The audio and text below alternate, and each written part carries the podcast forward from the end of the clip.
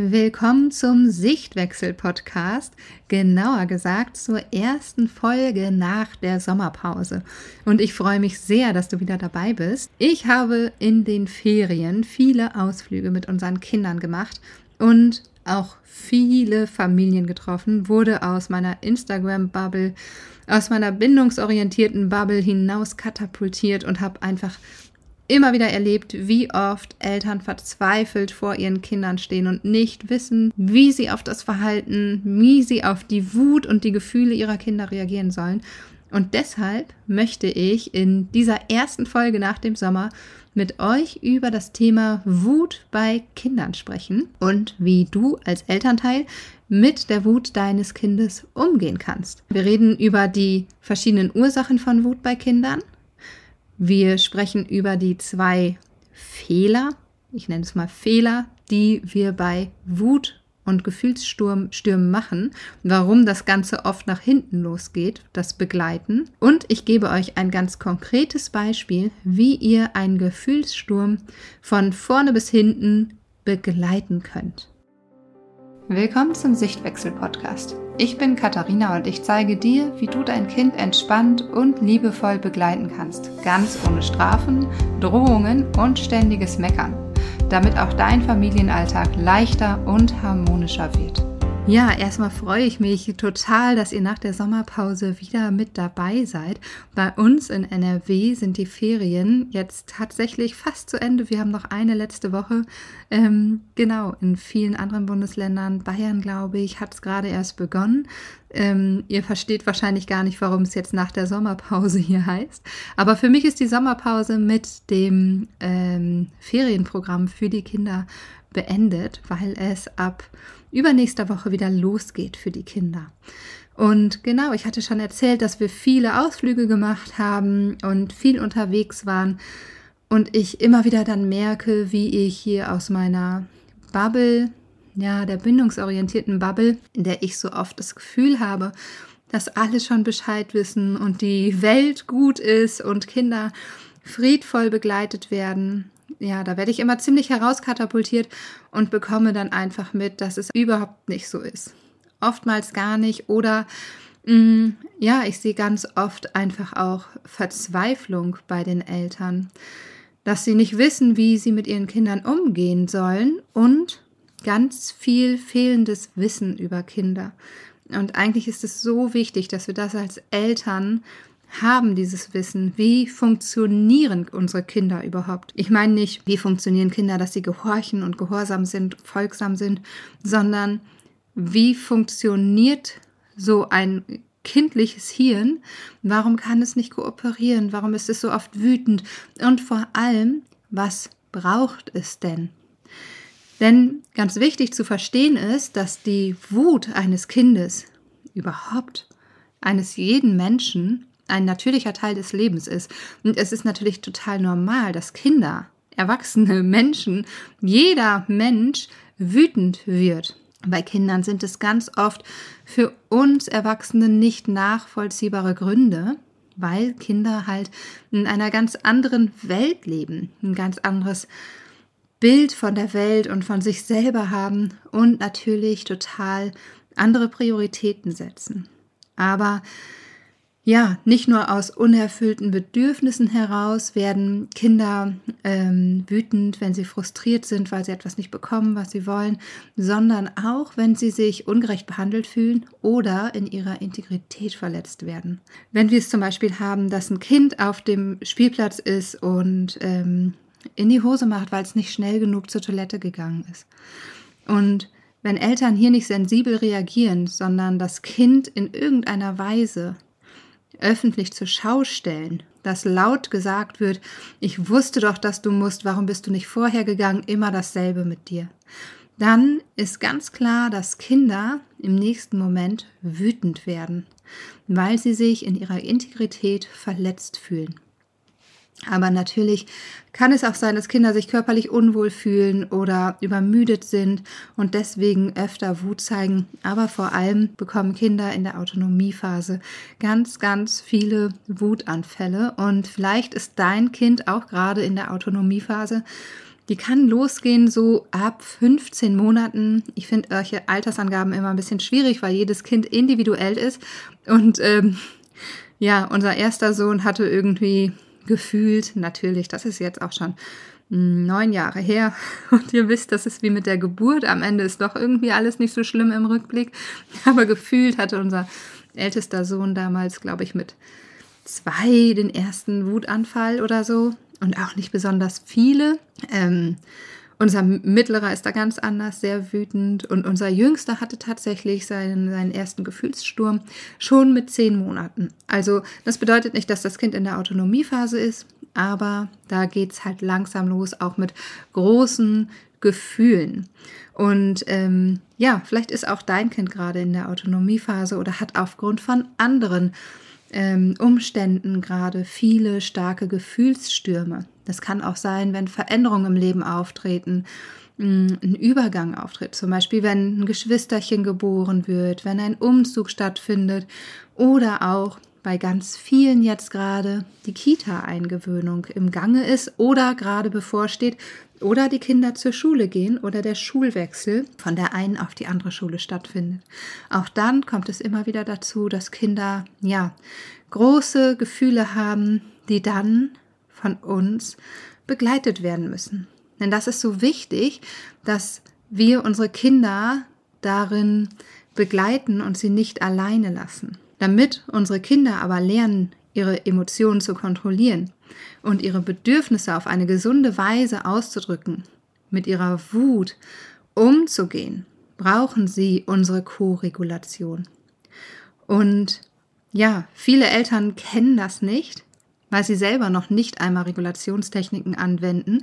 Das heißt, wenn ich Co-Regulation sage, ist bei ganz vielen so ein Fragezeichen und dann kommt oft, ja, mein Kind lässt sich aber nicht in den Arm nehmen. Ja, aber Korregulation bedeutet nicht, dass du dein Kind nur in den Arm nimmst. Aber warum fehlen uns diese Korregulationsstrategien? Wenn du mal überlegst, wie du dich selber regulierst, wenn du wütend bist. Geh mal in deine letzte Wutsituation, die du hattest. Vielleicht fällt dir jetzt gerade was ein, wann du das letzte Mal wütend warst. Und überleg dir jetzt einmal, wie du gehandelt hast. Die meisten von uns kennen es, dass sie schreien oder ausrasten, laut werden, vielleicht auch irgendwas werfen oder irgendwo gegentreten, keine Ahnung. Oder aber man vermeidet den Konflikt, geht raus aus der Situation oder aus dem Raum, lenkt sich irgendwie ab, möchte darüber nicht mehr reden. Und dann wird es weiter auch nicht aufgearbeitet. Und wenn du da stecken bleibst und deine Wut weiter so rauslässt und keine anderen Strategien kennst, als jetzt die Kassiererin anzuschreien oder deinen Partner drei Tage zu ignorieren. Wenn du keine anderen Regulationsstrategien kennst, liegt es daran, dass du keine Regulationsstrategien kennengelernt hast in deiner Kindheit. Das heißt, dass wir uns heute nicht regulieren können, liegt daran, dass wir als Kinder nicht koreguliert wurden. Das wiederum bedeutet, wenn wir unsere Kinder heute nicht koregulieren, werden sie sich später auch nicht regulieren können. Vielleicht hast du jetzt gerade an deine Wutsituation gedacht und hast dir gedacht, nee, aber ähm, ich habe eigentlich coole Regulationsstrategien. Also ich atme zum Beispiel, klopfe, ähm, bewege mich irgendwie, tanze das raus, was auch immer. Wenn du solche Strategien hast, dann frag dich mal, wann du diese Strategien gelernt hast. Also hast du sie in deiner Kindheit, Jugend gelernt? Hast du sie von, von deinen Bindungspersonen gelernt oder hast du sie erst im Erwachsenenalter gelernt? Und da sind wir auch wieder an dem Punkt, dass wir uns das dann erst beibringen müssen. Und das können wir unseren Kindern abnehmen, dass sie jahrelang sich nicht regulieren können und dann irgendwann sich selber auf den Weg machen und sagen, oh, ey, irgendwie, das geht so nicht. Ähm, und dann machen sie sich auf den Weg und, und suchen sich ihre Regulationsstrategien. Wenn du dich jetzt mal an deine Kindheit vielleicht zurückerinnern möchtest, dann kann es oder wird es in den meisten Fällen so ausgesehen haben, dass ähm, ja, deine Wut nicht angenommen wurde. Also, dass du, egal was passiert ist, dir wurde gesagt, das ist nicht so schlimm, äh, stell dich nicht so an, jetzt mach nicht so ein Theater, was auch immer. Du bist vielleicht irgendwie hingefallen mit dem Fahrrad und bist ähm, traurig gewesen, sauer gewesen. Und dann kam von hinten direkt so, ach komm, ist doch nichts passiert, mach nicht so ein Theater, jetzt steh auf, fahr weiter, sonst kommt das Fahrrad ganz weg. Was wäre eine Regulationsstrategie gewesen, wenn du hingefallen wärst mit dem Fahrrad, dass jemand zu dir gekommen wäre, dich gesehen hätte, dich vielleicht in den Arm genommen hätte, hin und her geschaukelt, gesummt und dann, wenn du dich beruhigt hast, sich um die Wunde gekümmert hätte. Natürlich, je nachdem, was das für eine Wunde ist. Müssen wir nicht drüber reden, wenn du ja jetzt ein halbes Bein verloren hast, dass dich erstmal nicht einer beruhigt, sondern den Krankenwagen ruft. Aber ähm, in so einer normalen Schürfwundensituation. Also das wäre Koregulation gewesen. Die meisten von uns kennen das nicht, dass sich in dieser Weise so gekümmert wurde, sondern den meisten wurden Dinge gesagt wie stell dich nicht an, ist nichts passiert, hör auf, so ein Theater zu machen. Und, und, und, und dann irgendwelche Drohungen. Auf Instagram habe ich letzte Woche eine Umfrage gemacht und habe gefragt, wer diese Sätze kennt. Ähm, und wenn ich mich recht erinnere, war mach nicht so ein Theater ähm, ganz weit vorne, gefolgt von ist doch nichts passiert. Also, es ist ganz normal, oder es ist nicht normal, aber es ist kein Wunder, dass wir beim Wort Koregulation ziemlich viele Fragezeichen im Kopf haben. Und selber gar nicht wissen, wie wir dann oder wie ihre, unsere Kinder sich selber regulieren. Also wir wissen nicht, wie wir uns regulieren, wie wir unsere Kinder regulieren sollen.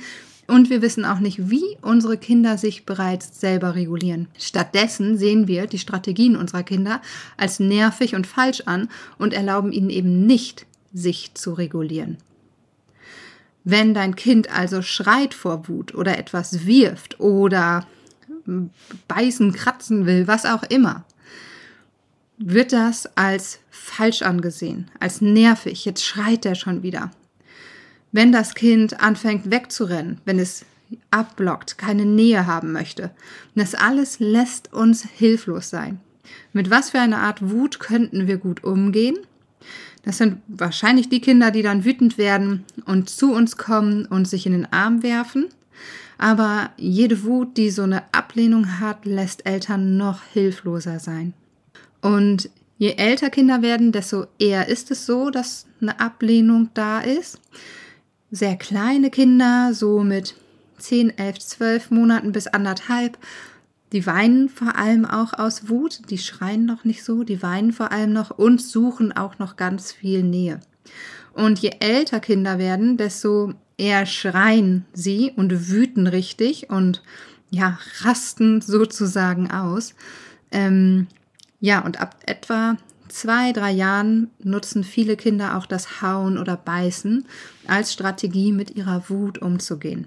Also je älter Kinder werden, desto mehr schreien sie und irgendwann so ab, ja, ich würde sagen acht, neun Jahren, merken wir, dass sich da so etwas verändert, dass sich das Schreien auch wieder verändert. Also was erst Weinen war bei ganz kleinen Kindern, wird dann irgendwann in der ähm, zunehmenden Autonomiephase so ein Schreien und Wüten und irgendwann verändert sich dieses Schreien und Wüten in ein Schimpfen. Das, was wir Erwachsenen jetzt auch oftmals noch haben. Das ist natürlich auch total charakterabhängig und das trifft jetzt nicht hier auf alle zu. Es ist ähm, so eine Tendenz. Auch natürlich, auch acht, neunjährige schreien noch oder weinen noch vor Wut. Und auch Erwachsene weinen noch vor Wut. Das ist ähm, nat natürlich so, dass jeder Mensch anders reagiert. Aber es ist so, dass es sich verändert dadurch, dass das Kind ähm, sich verändert, das kindliche Gehirn sich verändert und somit die Impulskontrolle sich verändert und dadurch auch die Regulationsstrategien. Also ältere Kinder schimpfen dann irgendwann, weil sie natürlich auch verbal viel weiter sind und genauer ausdrücken können, was jetzt los ist, was sie stört. Kennt ihr vielleicht, wenn ihr ältere Kinder habt, ähm, wo es dann heißt, jetzt ist genug gezockt, die, die schreien dann nicht mehr, sondern die fangen an ähm, zu schimpfen darüber. Das ist so unfair, jedes Mal das Gleiche. Ähm, gestern hast du gesagt, dass dies und das. Also die gehen mehr in die ähm, Diskussion mit einem.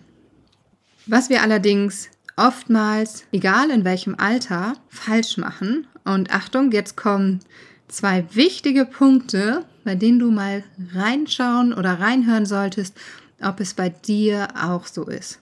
Ob du einen der Punkte dir auf die Fahne schreiben kannst und da mal hingucken kannst, wie du das verändern kannst.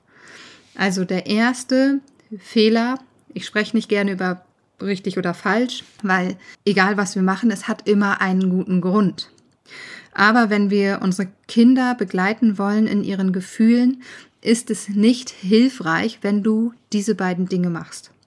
Also das Erste ist, die Gefühle deines Kindes nicht ernst nehmen. Also genau das, was du wahrscheinlich gelernt hast. Du fällst vom Fahrrad und irgendjemand sagt, stell dich nicht so an, ist doch nichts passiert, ist doch nur ein bisschen Blut. Ach, bis zu deiner Hochzeit geht das wieder weg. Irgendwie sowas. Das Kind hat also irgendetwas, du hast es selber so gelernt und dein Kind hat jetzt irgendetwas, will zum Beispiel den TV nicht ausstellen und wird wütend und du sagst, ach Mensch, das war aber so abgemacht, nee, du hältst dich jetzt an die Regel, da gibt es überhaupt keinen Grund zu weinen, das war so vereinbart, fertig aus, da haben wir drüber gesprochen, du musst hier kein Theater machen. So, dem Kind werden die Gefühle komplett abgesprochen. Das war eine Vereinbarung, es gibt keinen Grund jetzt wütend oder sauer zu sein, traurig zu sein, es ist, gibt keinen Raum für Gefühle. Jetzt passieren zwei Dinge. Dein Kind wird noch wütender, weil du ihm eben seine Gefühle absprichst und ihm verbietest, seine Wut und seine Trauer zu zeigen und es flippt komplett aus. Und du siehst die Notwendigkeit, ich sag jetzt mal Notwendigkeit in Anführungsstrichen nicht, und gehst in den Machtkampf. Fernbedienung wegnehmen, TV ausstellen oder, oder, oder. Also, es passieren zwei Dinge. Dein Kind wird wütender weil du ihm seine Wut verbietest und du steigst darauf ein, indem du in den Machtkampf gehst, weil du ja die Notwendigkeit seiner Gefühle nicht siehst. Und gehst jetzt in den Machtkampf, nimmst die Fernbedienung weg, TV ausstellen, was auch immer. Und das Ganze, du weißt es jetzt schon, wenn du diese Szene vor deinem inneren Auge mal abspielst, endet in der absoluten Katastrophe und der Tag ist gelaufen im Grunde. Also Fehler, in Anführungsstrichen Fehler Nummer eins, du nimmst die Gefühle deines Kindes nicht ernst. Sprichst sie ihm ab, woraufhin dein Kind noch wütender wird und du in den Machtkampf einsteigst. Die zweite Sache, die ganz oft falsch gemacht wird und die ich immer wieder in meinen Beratungen höre, Katharina, ich erkläre meinem Kind ja schon immer auf Augenhöhe, warum es nicht geht. Und dann sage ich ja auch, ich verstehe, dass du wütend bist, aber das geht trotzdem nicht und ich sehe, dass du das jetzt richtig blöd von mir findest und dies und das und jenes, aber das hilft alles nichts. Mein Kind ist wütend und schreit und schreit und schreit und es hilft alles nichts. Und dann sage ich immer, ja, ich sehe, was dein, dein Grund dahinter ist. Du möchtest es deinem Kind erklären, du möchtest auf Augenhöhe gehen, du möchtest, dass dein Kind versteht, warum du jetzt Nein sagst oder warum etwas nicht geht. Aber genau das ist der Punkt, du redest zu viel mit deinem Kind. Du lässt gar keinen Raum für die Gefühle deines Kindes. Also wie im, im, beim ersten Fehler lässt du auch hier keinen Raum für Gefühle. Viele Eltern glauben, dass Begleiten, das Begleiten durch einen Gefühlssturm und Koregulation bedeutet, das Kind durch den Gefühlssturm zu schleusen. In den Arm nehmen, sagen, dass man es versteht, erklären, dass es wütend ist und dann ist jetzt auch fertig und gut. Also im Grunde siehst du jetzt schon oder hörst du jetzt schon, dass bei beiden Fehlern das gleiche Muster dahinter steckt. Es wird kein Raum für Gefühle gelassen und das Ganze soll schnell beendet werden. Und woran liegt das? Warum können wir das nicht aushalten? Wir können das nicht aushalten, weil wir es selber nicht gelernt haben, dass andere unsere Gefühle aushalten. Und ich rede immer vom Gefühle halten und genau das ist es. Gefühle halten, aushalten, da sein. Und das kann und ist für viele Eltern enorm schwer. Enorm schwer, einfach nur da zu sein und die Gefühle zu halten, den Gefühlen Raum zu geben und es jetzt da sein zu lassen, ohne es klein zu reden, ohne es abstellen zu wollen, ohne so viel zu reden, dass das Kind endlich aufhört, weil versteh doch, ich habe doch gesagt, es geht nicht, weil so und so und ich würde doch so gerne, aber es geht leider nicht. Und genau das ist es. Wir müssen erst einmal Raum lassen erst einmal Raum lassen für die Gefühle unserer Kinder. Gefühle begleiten heißt nämlich nicht Gefühle beenden, sondern beim Durchleben da sein und dem Kind Strategien zeigen, wie es dann mit seiner Wut zukünftig umgehen kann. Denn klar ist das eine Strategie von einem Kind zu schreien, aber morgens um 6.30 Uhr im Garten zu stehen und zu schreien, ist für die Nachbarn eine Kackstrategie. Und klar ist es eine Strategie deines Kindes, Dinge um sich zu werfen. Aber wenn euer Geschirr nur noch aus drei Tellern besteht, ist das auch eine blöde Strategie. Und vielleicht ist es eine Strategie deines Kindes zu beißen, aber wenn in der Kita alle Kinder dein Kind schon meiden, weil sie Angst haben, braucht dein Kind andere Strategien. Und die musst du ihm zeigen. Wie kann es jetzt aussehen? Also wie kann so eine Situation jetzt aussehen, wenn ich sie wirklich begleite? Und ich möchte dir anhand einer Beispielsituation das Ganze jetzt einmal zeigen. Ich nehme eine Beispielsituation aus meinem neuen Kurs Wilde Wut, in der ich dir einmal erkläre, wie das Begleiten von Wut aussehen kann, am Beispiel eines sagen wir mal, sechs, siebenjährigen Kindes, also ein Kind, das so seit einem halben Jahr ungefähr in die Schule geht. Also normalerweise habt ihr vielleicht ein Ritual oder einen Ablauf, das Kind kommt von der Schule, ähm, ihr esst zusammen und dann macht ihr Hausaufgaben. Und du fängst schon an abzuspülen und sagst so, hol mal deine Sachen jetzt und dein Kind sagt schon, nee, mache ich nicht. Ach komm, jetzt hol mal deine Sachen, wir wollen doch jetzt Hausaufgaben machen, das machen wir doch immer so. Hol mal deinen Rucksack erstmal. Und dein Kind zieht los, holt den Rucksack, fängt an auszupacken, schlägt das Heft auf und kriegt beim Anblick dieser Aufgaben schon riesige Wut. Wird da schon richtig sauer. Pfeffert das Heft über den Tisch und sagt auf keinen Fall, ich mache diese blöden Aufgaben nicht, ich mache hier überhaupt nichts mehr und wird super sauer und fängt an zu schreien und zu schimpfen und, und, und. Gerade beim Thema Hausaufgaben. Wie schnell sind wir Eltern da zu sagen, nee, gar keine Diskussion, Hausaufgaben müssen sein, immer das gleiche Theater, ich habe da jetzt auch keine Lust mehr drauf. Komm, wir ziehen das jetzt durch, jetzt einmal kurz. Ach, wir kennen sie doch alle, diese Sprüche. Wenn du noch kein Kind hast in der Schule, dann wirst du dich wahrscheinlich spätestens jetzt daran zurückerinnern, wie sich das angehört hat, als du keine Hausaufgaben machen wolltest. Und das geben wir in solchen Situationen ganz oft weiter, weil wir unterbewusst erstmal handeln, bevor wir das Ganze reflektieren. Aber in solchen Momenten handeln wir unterbewusst. Wie kannst du das Ganze jetzt begleiten? Also, hör deinem Kind erstmal zu. Da sind wir beim Raum lassen, den Gefühlen Raum lassen und das Ganze aushalten.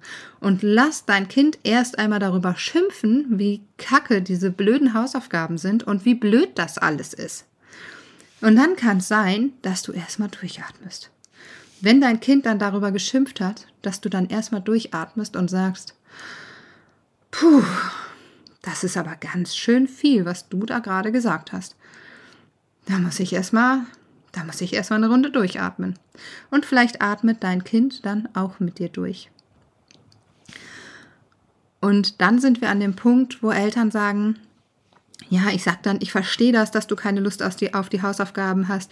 Die sind ja auch total blöd, aber du musst sie trotzdem machen. Okay, was machen wir da? Wir sagen im ersten Teil, ich verstehe dich, dass du keine Lust hast, Hausaufgaben zu machen und die sind doof. Ja, du hörst es vielleicht schon. Schwierig, schwierig. Wenn wir uns da mal reinversetzen in eine Situation, die wir haben, wenn wir irgendetwas haben, sagen wir mal, ach, du musst Überstunden machen und es passt dir irgendwie überhaupt gar nicht und du kommst äh, nach Hause und erzählst deinem Partner, deiner Partnerin, boah, an dem Tag muss ich Überstunden machen und das passt doch eigentlich gar nicht, ich bin so sauer, ich habe da gar keine Lust drauf. Und die Person dir gegenüber fühlt sich jetzt in dich ein, möchte dir jetzt Empathie schenken und sagt, ja, du, ich verstehe, dass, dass, dass du da keine Lust drauf hast, ist auch echt doof, aber da musst du jetzt halt durch, ne? Ja, danke auch. Danke für diese Worte. Die hätte ich mir auch selber schenken können. Das heißt, fühl dich wirklich mal in dein Kind rein. Wie kacke ist das, wenn du dich vielleicht total überfordert fühlst? Vor allem, wenn dein Kind älter ist, hat es dir im ersten Moment ja ganz viele Dinge geliefert. Hat sich ja schon super aufgeregt über diese Lehrerin, die jeden Tag so viele Aufgaben aufgibt. Ich bin doch schon den ganzen Tag in der Schule und dann kommen da noch so viele Aufgaben und ähm, ich weiß überhaupt nicht, wo ich anfangen soll alles ist hier immer vollgeschrieben und ähm, das, ich verstehe das sowieso nicht in Mathe und, und, und, und, und. Ah, okay. Hör mal richtig hin. Und dann musst du nicht sagen, ja, ich weiß, das ist blöd, aber du musst es halt machen, Pech gehabt. Dann kannst du dich da richtig in dein Kind reinfühlen. Okay, ich höre, dass du dich ganz schön überfordert fühlst von dem, was die Lehrerin dir da jeden Tag aufgibt. Und du findest das unfair dass ihr, obwohl ihr die ganze Zeit in der Schule seid, jetzt auch noch Aufgaben habt. Und gleichzeitig hast du wahrscheinlich das Gefühl, du musst es machen, weil du, wenn du morgen zur Schule gehst, ohne die Aufgaben, musst du sie in der Pause nachholen. Und das lässt dich so ein bisschen in so einem Zwiespalt stehen, oder? Hm, hört sich schon so ein bisschen anders an, als ich verstehe, dass du das doof findest, aber du musst es machen, oder? Hört sich schon anders an. Okay. Und dann hast du dein Kind schon, du hast schon eine ganz andere Verbindung zu deinem Kind aufgenommen. Und dann könnt ihr auch wirklich gucken, okay, was machen wir jetzt? Was brauchst du jetzt, damit du die Hausaufgaben machen kannst? Was brauchst du jetzt? Brauchst du vielleicht mehr Struktur? Sollen wir die Aufgaben teilen in, wir machen jetzt was, dann gehst du mit Freunden spielen, dann machst du noch mal was. Ähm, muss ich dir noch mal irgendwelche Dinge erklären? Gehen wir vielleicht wirklich ins Gespräch noch mal mit der Lehrerin, wenn das wirklich zu viel ist? Was sagen überhaupt andere Mitschüler dazu? Du siehst also, dein Kind wird in dieser Situation völlig anders wahr und angenommen. Es zeigt seine Wut, es reguliert sich runter durch dich auch, durch deine Hilfe und am Ende findet ihr eine Lösung und dein Kind findet auch eine Lösung, wie es mit der Situation umgehen kann. Das gehört alles zum Begleiten eines, eines Gefühlssturms. Und jetzt siehst du schon, das ist was ganz anderes, als ich setze mich ja daneben und sage, ja, soll ich dich mal in den Arm nehmen. Also wenn ich mich neben mein, mein siebenjähriges Kind setze und sage, ja, ich weiß, das ist voll doof, aber du musst es ja machen, soll ich dich mal streicheln, ist meinem Kind dabei nicht geholfen. Und es ist egal, ob dein Kind sieben Jahre alt ist oder zwei Jahre oder fünf Jahre oder zwölf Jahre. Es ist immer dieselbe, ja, derselbe Ablauf, wie du Gefühle deines Kindes begleiten kannst. Weil in jedem Gehirn das Gleiche abläuft. Auch bei Arbeitskollegen, Arbeitskolleginnen, beim Partner oder der Partnerin, bei Freunden. Es ist alles das Gleiche. Auch bei dir im Hirn passiert das Gleiche. Deswegen funktionieren ja diese Vergleiche, die ich immer mache, wenn ich sage, stell dir vor, bei dir würde das und das passieren. Deswegen funktioniert das ja, weil dein Hirn genauso funktioniert und du das Gleiche brauchst. Du brauchst das Gleiche. Hast du leider nur nicht bekommen als Kind. Und deswegen stehst du jetzt vor deinem Kind und denkst, Wer? stell dich nicht so an. Mach doch nicht so ein Theater. Oder du versuchst es halt besser zu machen und fängst an, wie so ein Wasserfall zu quatschen und zu quatschen und zu quatschen. Und dein Kind ist völlig überfrachtet davon. Diese Abfolge, die ich dir gerade genannt habe, wie du so einen Gefühlssturm begleiten kannst deines Kindes, da habe ich diesen Sechs-Schritte-Fahrplan entwickelt, wie du jeden Gefühlssturm, egal in welchem Alter, Schritt für Schritt begleitest. Den kannst du dir in meinem neuen Kurs Wilde Wut holen. Der Preis für diesen Kurs ist einfach unschlagbar. Normalerweise sind meine Angebote viel teurer, aber eben weil ich diese Erfahrung gemacht habe, in den Ferien so oft, dass ich dachte, es darf einfach, es darf einfach nicht sein, dass in so vielen Familien, oh, ich, es sind so viele Familien, dass in so vielen Familien bindungsorientierte Erziehung nicht einmal im Grundsatz gelebt wird. Dass Kinder so wenig verstanden werden, dass nicht mal ihre Gefühle wahrgenommen werden, dass sie nicht einmal gesehen werden in ihrer Verzweiflung und in ihrer emotionalen Not. Deswegen habe ich gesagt, ich, ich werde diesen Kurs jetzt einfach anbieten, dass sich wirklich alle diesen Kurs holen können und die Grundlage der bindungsorientierten Erziehung dort haben. Deswegen, statt normalerweise 119 Euro bekommst du den Kurs für 37 Euro. Du bekommst in dem Kurs ein Einführungsvideo, was bindungsorientierte Erziehung überhaupt ausmacht. Dann erkläre ich dir den Unterschied zwischen der Trotz- und der Autonomiephase. Und ich erkläre dir auch im in einem Video noch einmal den Sechs-Schritte-Fahrplan, also wirklich Schritt für Schritt, was machst du als erstes, was machst du als zweites, als drittes, viertes, fünftes, sechstes im Gefühlssturm nacheinander. Und ich gebe dir noch zehn Beispiele, wie du diesen Sechs-Schritte-Plan konkret in Situationen anwendest. Und zwar bei Kindern zwischen 10 bis 15 Monaten, anderthalb bis zwei Jahren, drei bis vier Jahren, fünf bis neun Jahren und ab zehn Jahren. Und obendrauf bekommst du dann noch zusätzlich zwei Begleit-PDFs.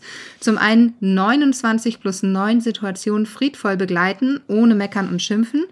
Da bekommst du für jeden Buchstaben eine Situation geschildert und wie du diese friedvoll begleiten kannst, ohne meckern und schimpfen. Von A wie anziehen bis B wie beißen und bis zum Ende Z wie Zähne putzen. Und ähm, du findest hier vor allem ganz viele Situationen, die auch von der Instagram-Community ausgewählt wurden. Und außerdem bekommst du 48 konkrete Formulierungshilfen für Situationen wie Schlafen, Essen, Trödeln, Ignorieren und so weiter. Wie gesagt, das Ganze für 37 Euro. Den Link findest du direkt unten in der Podcast-Beschreibung. Ich weiß, das ist ein unglaublicher Preis für all das, was ihr bekommt. Und ja, welchen Mehrwert ihr für euch da mitnehmt. Aber wie gesagt, ich habe so viel Unverständnis für Kinder und die kindliche Entwicklung in der letzten Zeit gesehen, dass es mir einfach eine Herzensangelegenheit ist, dieses Wissen für so viele Menschen wie möglich zur Verfügung zu stellen. Damit wir Kinder endlich anders begleiten, damit die bindungsorientierte Erziehung endlich Standard wird und keine Nische mehr ist. Dass man nicht sagen muss, ich erziehe mein Kind bindungsorientiert, sondern dass es normal ist. Ich sage ja auch nicht, ich habe eine liebevolle Partnerschaft. Das ist ja auch normal. Muss ich doch nicht ständig besagen und mir dann anhören, dass das doch irgendwie merkwürdig wäre. Deswegen ist es so wichtig, dass es rausgeht und dass so viele Menschen wie möglich erreicht werden. Schick den Link auch gerne weiter an Eltern, die du kennst, Freundinnen, die das gebrauchen können, in die Familien-WhatsApp-Gruppe, in die Kita- oder Schul-WhatsApp-Gruppe ähm, damit es einfach, ja, damit es einfach Standard wird und wir diese, diesen Weg der liebevollen Erziehung und der friedvollen Elternschaft auf den Weg bringen können.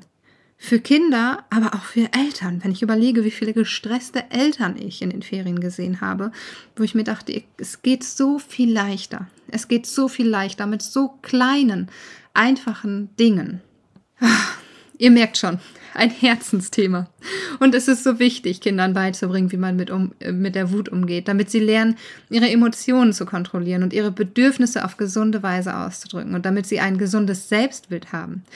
Denn wenn wir die Wut unserer Kinder immer bewerten und deckeln, setzen sich Glaubenssätze in ihnen fest, wie ich bin zu viel, ich bin nicht liebenswert, Wut ist schlecht, ich darf nicht zeigen, wenn es mir schlecht geht, oder es ist wichtiger zu gefallen, als auf meine Bedürfnisse zu hören oder meine Bedürfnisse zu äußern.